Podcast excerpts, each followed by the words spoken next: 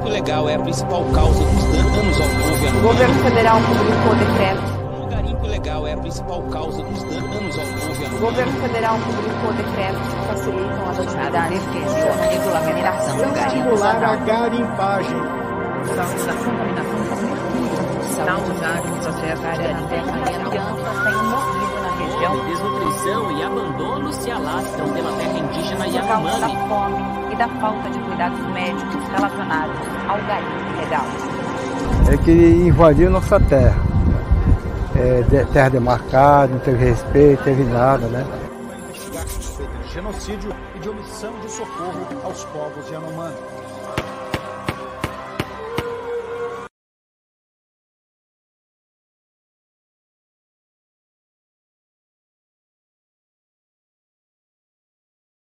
Olá, professor, como é que você está? Oi, Rosa, tudo bom? Boa noite a você, aos nossos amigos que estão chegando. Tudo bem, passamos bem esse final de semana. Obrigado. Opa, saí aqui, professor, deixa eu ver o que aconteceu. Ai, meu Subiu Deus. sua imagem. É, pronto, voltou. Então, professor, fala como é que foi sua semana, que hoje o assunto é tanto assunto para a gente entrar logo em seguida. Então, eu tô, ter- terminei o livro de Stalin, agora eu estou fazendo essa campanha de arrecadação de recursos para poder imprimi-lo, né? 25 mil. Essa fase de impressão é a parte mais cara de um livro, né? Com Mas eu estou esperançoso. Eu comecei a pré-venda, né? Já está no meu site. Vamos ver, mais umas duas semanas eu espero que ele comece a rodar. É isso aí. Eu tenho divulgado nas minhas redes É, sociais eu vejo, eu agradeço muito o seu apoio. É, o seu apoio lá de, de- de- enfim, para poder fazer a arrecadação. Ixi, minha câmera está vacilando. Professor, para começar, vamos a esse assunto aqui.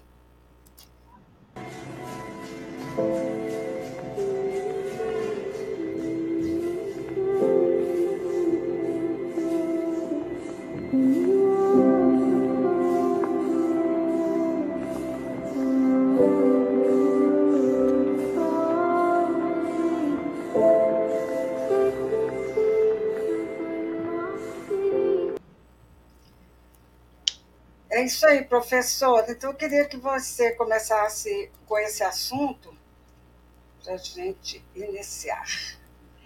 Olha, Rosa, essas imagens são guardadas as proporções tão chocantes quanto aquelas da libertação do campus de Auschwitz pelo glorioso Exército Vermelho, que semana passada completou 80 anos, né?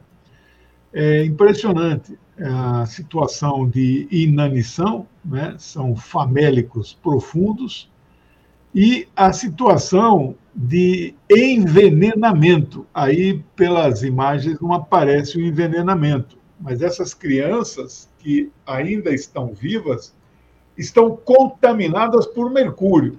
Morreram nos últimos anos 570 crianças. Você pode falar, mas 570 crianças são 19 mil Yanomamis no Brasil. Isso significa 3% da população. Projetado para o Brasil seriam 7 milhões de crianças mortas. Você imagina isso? Então é um genocídio.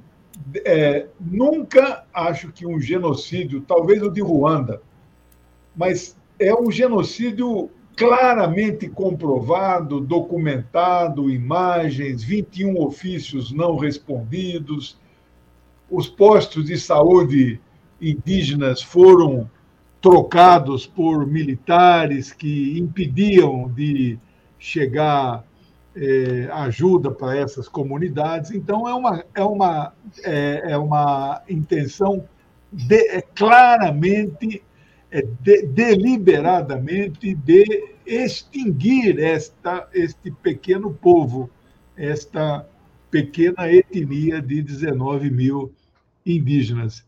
Então, isso chocou o mundo, estas imagens. O presidente Lula, ao visitar aquela aldeia, ele mostra, primeiro mostra que é um grande estadista, segundo mostra que é um humanista muito profundo, E terceiro, ele presta um serviço para a humanidade ao mostrar, então, como se fosse lá o, o campo de Auschwitz, né, o Exército Vermelho, o Lula, então, desbravando.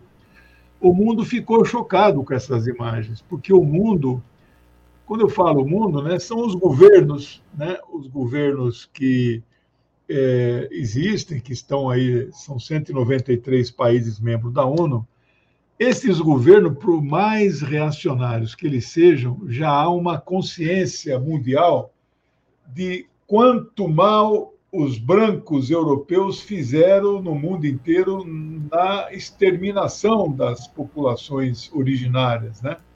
É, então essa consciência de certa forma existe.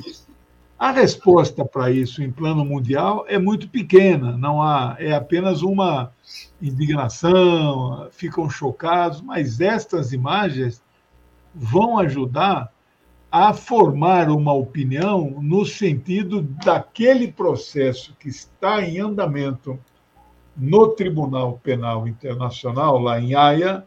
É, eu acho que agora aumentaram muito as chances, as probabilidades desse inominável é, ser de fato condenado. Só teve um branco condenado, um europeu, é, o Slobodan Milosevic. Né? Os outros condenados, eles são todos negros, são africanos, né? Uhum. Lá Irlanda. Então é mais fácil. De Amin Dadá, né, professor? E de Amin Dadá, que também e, foi, né? E de Amin, é mais fácil condenar um negro africano do que condenar um branco, né? Então o Bolsonaro pode vir a ser, quiçá, né, o segundo é, branco ocidental é, é, condenado por um crime, né, um genocídio. Né? Nossa. E, professor, é, eu assisti aquela entrevista do Valdemar Costa Neto, e ele aí vai e faz o lançamento. Se, não, se o Bolsonaro não for é, presidente, a gente tem a, a Michelle, Quer dizer, uma coisa assim de doido, né, professor? Você pode comentar um pouco, porque realmente é. eu acho que a fala do Valdemar foi um terror. O Valdemar está delirando, ele está nos últimos, é, nos últimos suspiros, estertores de um partido fascista que vai definhar, está definhando, deve perder 15, 16 deputados federais, né? Então ele está em dificuldade. Né? Nós vamos daqui a pouco falar sobre a eleição das mesas, mas nós estamos vendo aí o definhamento dessa extrema-direita. É? É, quem sabe é, desaparecer ela não vai, mas ela vai perder papel. Quando ela perde papel, vai voltar a ter um, um destaque aqueles partidos que eram mais à direita no cenário político ideológico, mas que foram empurrados ao centro porque houve a aparição de uma nova é, corrente política mais extremada à direita do que eles. Então, gente como a CM Neto, não é? o Bivar, que era do partido do Bolsonaro, essa gente virou democrata, que nunca foram, né? Então, essa é uma situação nova que se cria. Então, o Valdemar está expressando aquilo que restou do fascismo. Mesmo o governador do Rio de Janeiro, Cláudio Castro, está dando sinais de que quer se aproximar do governo. Vai ficar São Paulo e Minas e vão ficando isolados cada vez mais, né? Então, o Valdemar já não expressa mais. Eu, se fosse ele ou fosse da direção do partido dele, mandava dar um cala-boca nesse. Para de falar, meu amigo. Cada vez que você abre a boca. Agora, agora ele se transforma em, em, Ele não vai poder ficar calado, porque ele, ele passa a ser. É, a pessoa que vai ser consultada e não pode falar, né? Ou não pode deixar de falar. Professor, assim, a, a posição dessa, dessa pessoa, é, do Valdemar, é uma coisa tão grotesca. Não é possível que um, que um político tão antigo quanto ele, já foi preso, já criou um mundo de coisa, não aprendeu, né, professor? Não aprendeu, Rosa. É, eu estou terminando de ler aqui um artigo, se você me permite, eu quero ler três linhas. É do professor é, Fiore, Zé Luiz Fiore, professor emérito de economia da UFRJ, já deve ter se aposentado. Ele diz que essa ordem mundial neoliberal, que começa lá em 79 e perdura até hoje, mas ela está com ela está sofrendo um processo de transformação, a tal globalização está se modificando, mas ele diz que nesse período os conglomerados de mídia, o establishment, a estrutura política jurídica acabaram apoiando candidaturas. Aí ele dá alguns exemplos aqui, ele não cita nomes, ele cita profissões. Ó.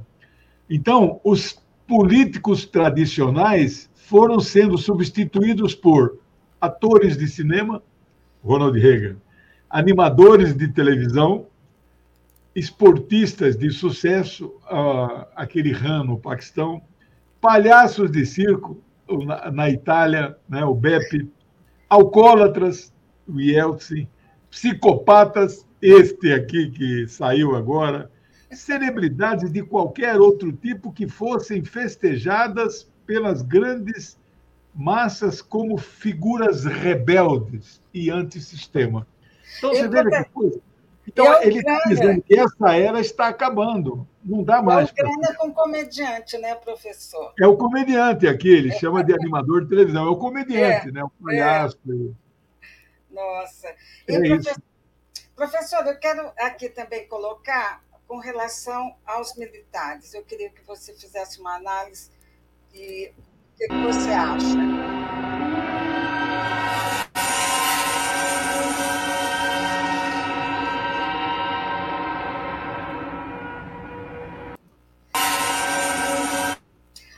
Conseguiu enquadrar os, os Não, ainda não. É, eu acho que a charge é muito boa, mas ela é ainda, ela é ainda um desejo. Eu acho que eles não vão abrir mão. Uma das coisas que eu acho que eles vão bater o pé é que o governo do presidente Lula não interfira no conteúdo das escolas militares. Eles não vão permitir isso, né? O grande teste, Rosa, será agora no dia 31 de março. Vamos ver a chamada ordem do dia, que são circulares expedidas pelo comandante da força, que têm que ser normalmente lidas né, em solenidades em todas as unidades militares do Brasil, chamado Ordem do Dia. Né? Vamos ver o que é que vai estar escrito neste documento mas eu acho que esta charge só reflete um sonho. É uma grande vitória ele demitir aquele é, Arruda, né? aquele general que peitou lá a decisão de. É, ele protegeu os terroristas golpistas bolsonaristas, eles têm três adjetivos, né? É, ele protegeu tudo por algumas horas, tempo suficiente para provavelmente é, é, escaparem de lá parentes dos militares, alguns militares propriamente. Ele acabou cedendo no dia seguinte, não teve como, aí foram efetuadas 1.500 prisões. Né? Mas esse cara é muito ruim politicamente, né? então ele não entendeu, e aí esse general que assumiu o comando do Exército, ele está entre. É, são apenas três, de um total de 16 do chamado alto comando.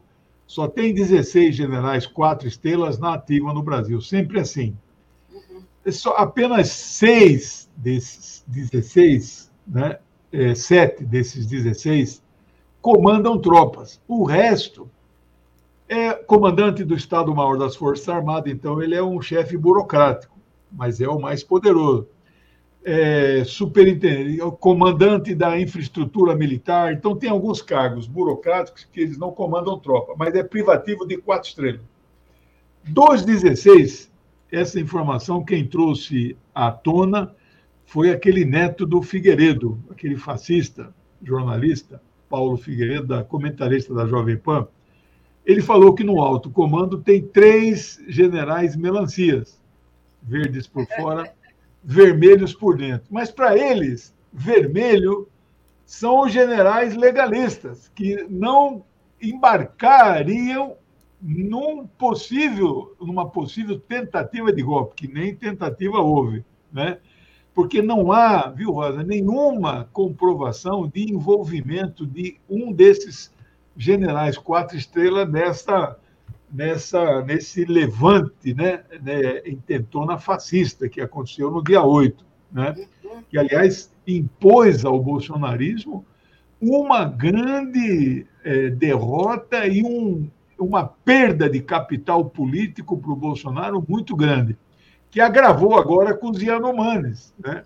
Tanto que ele até avalia não voltar mais mesmo para o Brasil, como a gente sempre falou que isso poderia acontecer, que ele, na verdade, ele não foi passear nos Estados Unidos, é uma fuga mesmo, né? Vamos ver o país que vai. Você não, não vê que ele vai ser atingido pela justiça brasileira de qualquer forma? A justiça brasileira vai, vai pegá-lo. Eu só não sei se vai conseguir prendê-lo. Né? Ah, tá. Tem alguns analistas, Rosa, eu ainda não estou com essa posição. Eu acho que ele deve ser preso, sim. Mas alguns analistas políticos brasileiros que acham que talvez uma prisão muito agora quando a opinião pública da sociedade não virou totalmente. Né? Lembra do. O, lembra não? Você conhece a história? O nazismo contagiou 90% da população alemã. Né? Mas isso aí em algum momento virou, mas não foi uma virada rápida, é um processo. Né?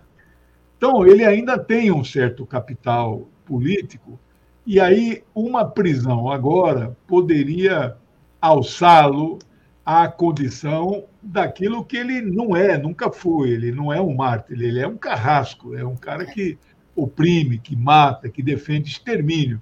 Mas faria ou santificaria.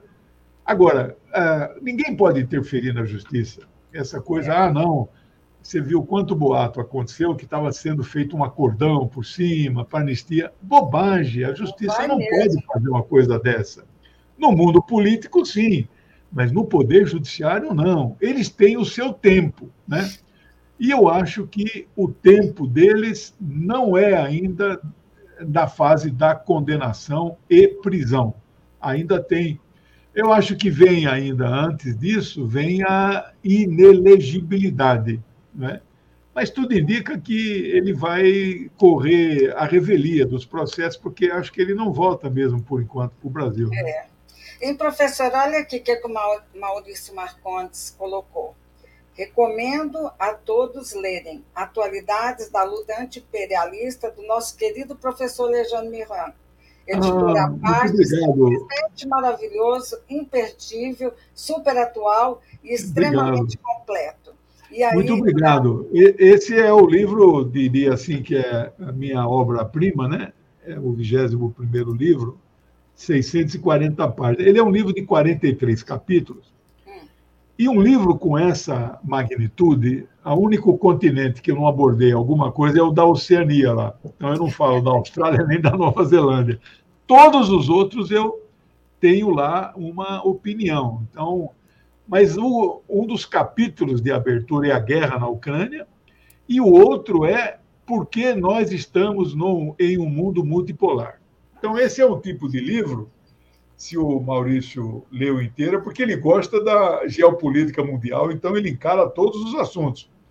Mas é o tipo de livro que a gente lê o índice e aí vê qual é o capítulo que nós temos mais interesses: Palestina, Israel, Paquistão, Afeganistão, China, Rússia, Ucrânia, etc. Estados Unidos tem cinco é, ensaios longos ali sobre Estados Unidos, né?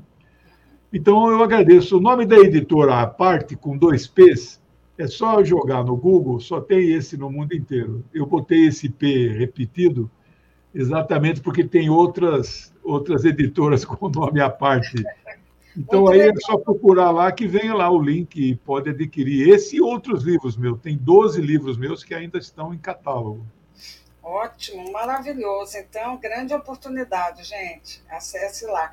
E aí, oh, amigo, a Cadávia Jimenez também diz que concorda totalmente com esse um grande amigo, um homem, um homem muito politizado, apoiador, e sempre manda superchats no meu canal, e muito legal ele. Muito bom.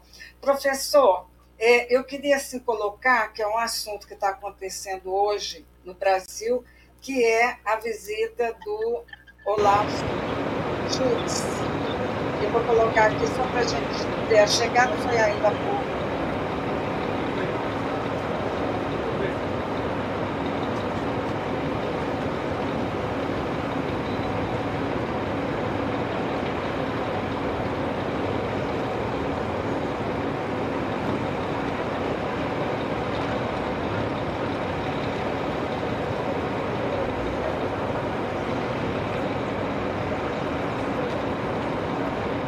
Estamos com imagens ao vivo, direto do Palácio do Planalto, no exato momento da chegada do chanceler alemão Olaf Scholz, que faz uma visita oficial ao Brasil e acaba de ser recebido no alto da rampa do Palácio do Planalto pelo presidente Lula. Então, professor, é, qual a importância? Quer dizer, com menos de 30 dias, 30 dias hoje, toda essa movimentação de visitas de gente que vem ao Brasil e também o fato importante, né, da entrada de dinheiro a partir da Alemanha e mais do que isso, ainda não não não pude porque ainda estava em, em, é, em reunião, que são os acordos que o Brasil e a Alemanha vão fechar. Então, eu queria que você fizesse uma análise aí para gente. Claro, olha, o Globo, o jornal O Globo em papel, é, trouxe hoje uma informação surpreendente. É, em um mês de governo, Lula encontrou com 15 chefes de Estado e Bolsonaro, em quatro anos, encontrou com 30. Então, em um mês, Lula já encontrou com metade de todos os que ele encontrou em, 30, em, 40, em quatro anos.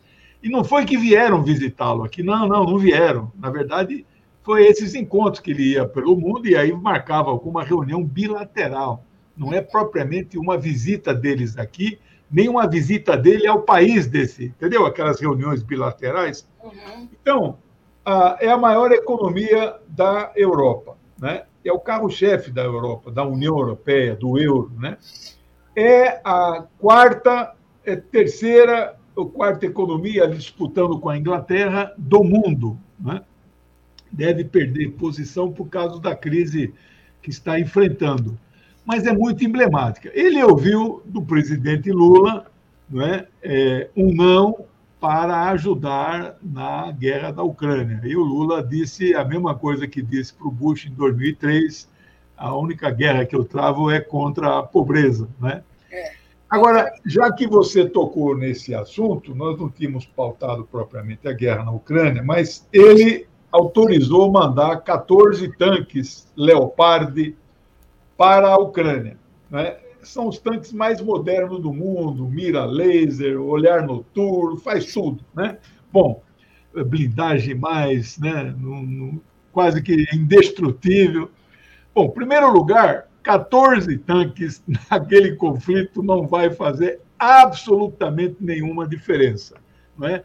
Para fazer alguma diferença, é preciso a Força Aérea. Eles não têm mais aviões, todos foram destruídos na primeira semana das operações militares especiais. E aí o Zelensky está pedindo 180 caças, que custa 332 bilhões de dólares. Isso não vai acontecer. Né? Agora, só do fato do Schultz ter autorizado 14 tanques, e os Estados Unidos também é, vão mandar tanques e avalizaram essa, esse envio, fez com que a Rússia perguntasse oficialmente para a Alemanha: vocês estão em guerra conosco? Então, fica difícil dizer: não, nós não estamos em guerra com vocês, nós estamos ajudando a Ucrânia a atacar vocês. Mas em guerra direto com vocês nós não estamos. Olha a situação que o Schultz está montado. Então, essa visita é positiva para o Brasil. A ministra deles lá de Meio Ambiente mandou liberar 200 milhões de euros, né? E então é positivo, mas ele saiu daqui com uma com um não do presidente Lula. Isso aí é muito bom para nós, né? E a mesma coisa nessa semana é, passada, é, Macron falou com, com o presidente Lula durante uma hora. E o assunto foi o mesmo, né? A minha guerra é uma guerra contra a fome. Então, é um negócio Isso. muito forte, né, professor? Uma coisa assim, com relação ao, ao acordo do, com o Mercosul, você acha que esse é o primeiro passo, uma vez também que nós vamos receber aqui no mês de fevereiro, fevereiro Emanuel Olha, olha uh, esse acordo ele vem sendo discutido desde muito antes que o PT começou a governar o Brasil em janeiro de 2003. Portanto, é, há 20 anos. Ele vem do, do Fernando Henrique. Há, há, um desejo. O Mercosul surge com Sarney, a partir de 85. Né? Em 95, quando o Fernando Henrique toma posse, eles aceleram, tomam medidas, mas é, é um bloco muito atrasado. Né? Com, com este tempo, a Europa já tinha concluído a unificação e já tinha moeda, moeda não é moeda comum, moeda verdadeira, moeda em papel, né? que é o euro. E nós estamos muito atrasados. O máximo que nós chegamos são unificação de tarifas de exportação e o direito de eu ir para a Bolívia, eu ir para Paraguai, Uruguai, Venezuela, que são países associados ao Mercosul, usando a minha identidade, não sou de passaporte, né? Ah, grande coisa. Agora unificaram as placas também, né, dos é. automóveis. É. Alguém é ganhou também muito dinheiro com isso, porque são placas até bonitinhas. Tem lá o QR Code, é, aumentou o número de. Eu, por exemplo, não decorei a minha ainda quando eu entro no estacionamento, o meu carro tem uns dois meses. Eu entro no estacionamento, o cara pergunta, eu falei, eu não sei ainda, tem que ir lá olhar, né? Então, mas é uma placa porque aumentou o número de números, né? Mas ah. só isso que nós esperamos de um bloco? Não, muito mais coisas. Professor, assim, uma outra coisa, Uruguai, com esse acordo que pode acontecer com a China, qual a possibilidade? Na, zero. Uhum. Zero, não pode. É, nenhum país pode fazer acordo fora do bloco. Né? E só para concluir aquele raciocínio, o, o acordo com o Mercosul é, nós não sabemos os detalhes ainda. Não é? O Bolsonaro, quando foi para a Europa, logo no começo de 2019, ele voltou entusiasmado. Arranquei o acordo do Mercosul que ninguém tinha conseguido antes. Bobagem. Isso aí não vale nada. O simples, a simples assinatura não faz o acordo entrar em vigor. Né? É preciso que todos, no caso da União Europeia, o Parlamento Europeu, é, é um fórum só. No caso do Mercosul, são quatro países membros fundadores do bloco e os países associados têm também que aprovar este acordo em seus parlamentos nacionais. Nenhum ainda aprovou, e muito menos a União Europeia. Então, não acho que seja muito simples o Lula com todo o prestígio dele, conseguir aprovar um bloco desse. É muito complexo isso. Entendi. Hein, professor, agora eu vou colocar o Peru para a gente começar a falar sobre o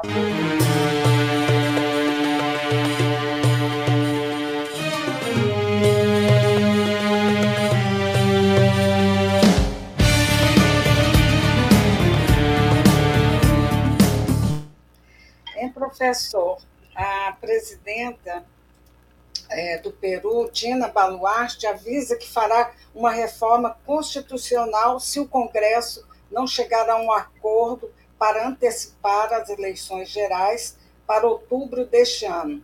Enquanto isso, protestos contra o governo e repressão policial continuam em todo o país. Então, partimos daí.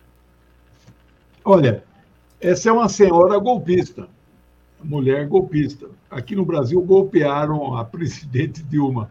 Lá no Peru ela né, cumpriu o papel que aqui foi do Michel Temer. Então, a mulher golpista. Né?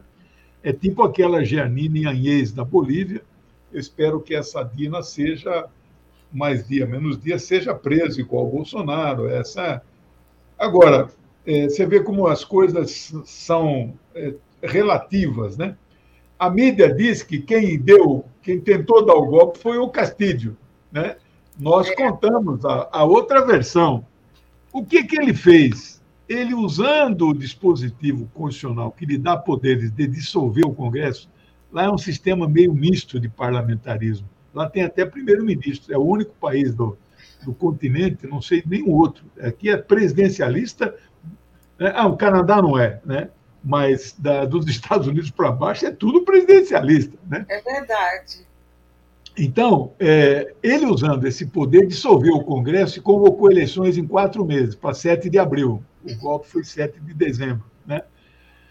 Deram, aí o Congresso não reconheceu a decisão que ele tomou né, e decidiu caçá-lo, porque já estava em pauta ali o seu impeachment. Ali o negócio é sumaríssimo, não tem esse negócio do Brasil, demorou quatro meses. A Dilma teve direito à defesa, lá não teve. O Paraguai também, quando caçaram o Lugo em 2012, não teve direito à defesa nenhuma. Né? São golpes parlamentares instantâneos, imediatos, pabuf. Né? Então, criou uma situação de instabilidade política muito profunda, né? desestabilizou o país inteiro de tal maneira que 60, mais de 60 pessoas já foram assassinados pela, pela Polícia Nacional. Né? Agora ela tenta convocar eleições é, antecipadas para o dia para outubro. Não vai resolver o problema. A situação política é gravíssima mesmo os apoiadores de Castilho no Congresso não tendo maioria, a vida está mostrando que ele tem uma popularidade com né, a grande massa da população, e mais do que isso, essas manifestações estão mostrando uma elevada consciência política do povo. Talvez nessa massa toda aí, nem todos estivessem aprovando o governo dele, provavelmente não, mas não aceitaram o golpe. Então, essas pessoas estão dando uma demonstração de elevada consciência política e de muita maturidade. Né? Parabéns ao povo peruano. Né? Espero que eles tenham sucesso e consigam derrubar essa Dina Boluarte e convocar a eleição o mais rápido possível. Né? Em professor, hoje em Berlim teve uma manifestação contra a presidenta é, do, do Peru. Então, ah, quer dizer, o mundo inteiro está enxergando essa, e essa é. mobilização relativa a essa questão no Peru. Só que algumas coisas assim da, da mídia convencional é que está distorcendo da mesma forma que é o caso da, da Ucrânia e Rússia. Professor, agora vamos é, partir para a questão da, do Irã e também é, de Israel. Então, vamos fazer aí essa, essa parte na nossa, nossa finalização. Nós temos aí 10 minutos. Olha, é, anteontem, anteontem, muita gente fala antes de ontem. Opa, desculpa. Correto, né? Anteontem, é, o Irã sofreu um ataque. Hoje você não so, um país não sofre ataque por invasão do seu espaço aéreo com os famosos caças supersônicos. Não precisa isso eles mandam do, drones, né, é, é, é, sorrateiros, que quase imperceptíveis aos radares, porque eles voam baixo e são artefatos relativamente pequenos. Eu fiz assim com a mão, mas é um pouco maior do que isso, né? Esses assim são drones domésticos, né? É. De, de filmagem. Mas sofreu um ataque, a maioria dos drones foram abatidos pela defesa aérea iraniana. Dois deles atingiram o solo, um deles é, próximo de uma refinaria e o outro é, praticamente dentro de uma instalação de fabricação de drones, né? mas que não causou dano, não, não inutilizou aquela, aquela planta industrial e as imagens divulgadas pelo governo foram imagens dos bombeiros é, debelando as chamas, dava para ver que não eram chamas tão grandes e bom. Aí o que o que se abre a discussão é quem é que mandou esses drones para lá. Né? Eu falo com companheiros iranianos quase que todos os dias, né? Eu falo na, o espanhol, o, inglês, o... tem um deles que até fala o português compreensível, né? E consulto, pergunto, e eles me municiam de informações. Claro, eu, eu leio todos os dias a Span TV, que é o órgão, não é? Ou a Press TV, aí é em inglês, a Span TV é em espanhol, né? Tudo vem do Irã, né? Ou você pode ler lá o Almanar, no Líbano, que aí também é a mesma coisa da opinião do Irã, que é do Hezbollah, né? Eu leio, mas às vezes esses órgãos não dizem. Então é melhor a gente perguntar para quem está lá dentro eles abriram, então, essa investigação. Haviam três possibilidades de quem é que tinha interesse em fazer esse atentado. Né? Estados Unidos, sempre. Arábia Saudita, sempre. Israel, sempre. Né? Em escala bem menor, mas também tem divergências, o Azerbaijão, não é?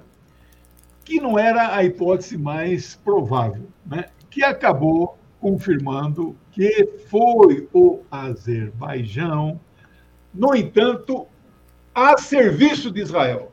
Isso está comprovadíssimo, porque é, há contradições entre o Azerbaijão e o Irã, e Israel, então, incentiva o Azerbaijão a é, intensificar, ele instiga a ficar mais tenso a relação, porque eles querem que o Azerbaijão, Azerbaijão fustigue não é, o Irã para enfraquecê-lo. Essa é a, é, a, geopolítica mundial é assim. Israel e Azerbaijão não tem nada a ver uma coisa com a outra, mas é inimigo do meu. Inimigo, portanto, é meu amigo. Nós, comunistas, não seguimos esta ética. Inimigo do meu inimigo nem sempre pode ser o meu amigo. Né? É. Então, bom, é, então isso ficou comprovado, mas parece que o pano de fundo também é, são dificultar estas novas rotas da seda, e uma das rotas da seda passa por aquelas regiões, aquela região, e é, é, colocar dificuldades para implantar aquele acordo que a China fez com o Irã de 500 bilhões de dólares, meio trilhão de dólares nos próximos 25 anos. Ou seja, é claramente para criar um tumulto. Então ficou provado que não foram os Estados Unidos nem a Arábia Saudita, mas achou-se um que comprovadamente enviou, que é o Azerbaijão, mas planejado, apoiado, incentivado, provavelmente financiado pelo eh, governo sionista de Israel.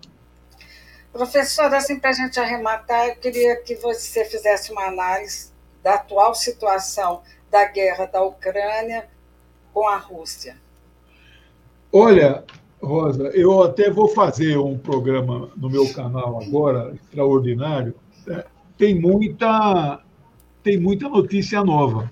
Aqui tem cinco páginas manuscritas, tem muito assunto. Nesses últimos minutinhos eu não vou conseguir falar tudo. No entanto, o mais surpreendente, e é isso que motivou eu fazer a, este programa extraordinário, existe uma instituição nos Estados Unidos chamada RAND Corporation. Não é? A RAND Corporation é um think tank que contrata grandes especialistas, mas eles trabalham para o Pentágono. Não é? Eles são financiados pelo Estado americano. Né? E ali, nesta instituição, está um que é colega meu, eu não o conheço pessoalmente, mas li dois livros dele, né? que é o Francis Fukuyama, que escreveu em 1989 o livro O Fim da História e o Último Homem. Então ele dizia, olha, o capitalismo venceu, acabou o socialismo. Quando caiu o muro, né? Ele escreveu um livro dez anos depois, em 99, dizendo, olha, eu errei, o capitalismo não venceu, né? E, mas, enfim, é, só para dizer a estrutura dessa. A RAND é o que deu, e aí eu vou detalhar, desde 2009, a RAND deu as diretrizes. Quando eles escrevem um relatório de 30 páginas, o Pentágono aplica, a Secretaria de Estado aplica. Né? Deu as diretrizes de como é, fazer o cerco à Rússia. E aí, este é o nosso amigo Pisolado. É, Pisolado, boa noite. um grande companheiro e camarada. É. É, então, este documento mostra os cinco grandes erros cometidos pelos Estados Unidos não é, na tal da implantação do plano anterior. E aí a Rand conclui e fala, olha, não tem jeito mesmo, nós vamos ter que ver uma saída honrosa desse conflito. Então, é a primeira vez que um órgão desta magnitude, que orienta a política externa dos Estados Unidos, mas é uma instituição privada, confessa que, na verdade, o título do documento né, é Novo estudo da RAND rompe com os falcões dos Estados Unidos e adverte contra um conflito prolongado na Ucrânia. Só tem a perder os Estados Unidos. E eles dão detalhes e números que eu fiquei impressionado. Então, essa é a situação da Ucrânia. O que a conclusão, aquilo que nós vimos falando desde fevereiro, não é? aquilo não é uma guerra da Rússia contra a Ucrânia, aquilo é uma guerra dos Estados Unidos barra OTAN contra a Rússia, usando a Ucrânia como pretexto. Né? E aí eles dizem na, na Europa e nos Estados Unidos, nós vamos lutar até o último ucraniano, mas não vão mandar um soldado para lá. Né? Então está ficando sem saída. Né? Vamos ver aí. Acho que ela completa um ano e não vai ter mês que vem, dia 24, mas a qualquer momento vai surgir uma, um desfecho. Não dá para continuar mais. É, é muito prejuízo para os Estados Unidos e para a União Europeia. E não afetou nada a economia da Rússia. Ele dá detalhes aqui. Ah, cresceu, o, o, PIB cresceu, a, a, a, não tem déficit mais e as exportações dobraram. Só isso. Ela foi abalada só no primeiro ou segundo mês das sanções. Depois disso, olha, e a Mas grande questão que a, Rand, que a Rand coloca é que se ela continua, vai aumentar, digamos, a dependência da Rússia da China e é tudo que os Estados Unidos não precisam. Ou seja, é, não podemos perder completamente a Rússia do nosso é, possível é, área de influência. Né? Então é um documento muito substancioso, 32 páginas, vale a pena ler. É isso aí, professor. E, e, que horas que vai ser o seu programa hoje? Eu acho que vou ver se entro agora em cima da hora, às 20 horas, né? Ah, tá. Vou, Ainda temos, vou, então, aí... Não vai ser de uma hora, não vai ser de uma hora, não. Acho que vai ser menos. Mas eu, eu preciso falar essas coisas aqui. Que coisa boa. Então, gente, vá Obrigado. assistir o professor Lejane, que Obrigado. realmente vai ser mais uma um esclarecimento, um aclaramento, porque não dá, né, professor? A gente às vezes quer acompanhar muita coisa. Ah, e, essa, muita coisa. esse é. dia da semana pode é. nos atualizar bastante. Então, obrigado, professor. Obrigado, obrigado a quem nos assiste. Beijão. Quem assistir depois. Tudo tchau, beijão. Bom. Boa semana, Rosa. Tchau, pessoal. Para você Sério, também, tchau. professor. Tchau.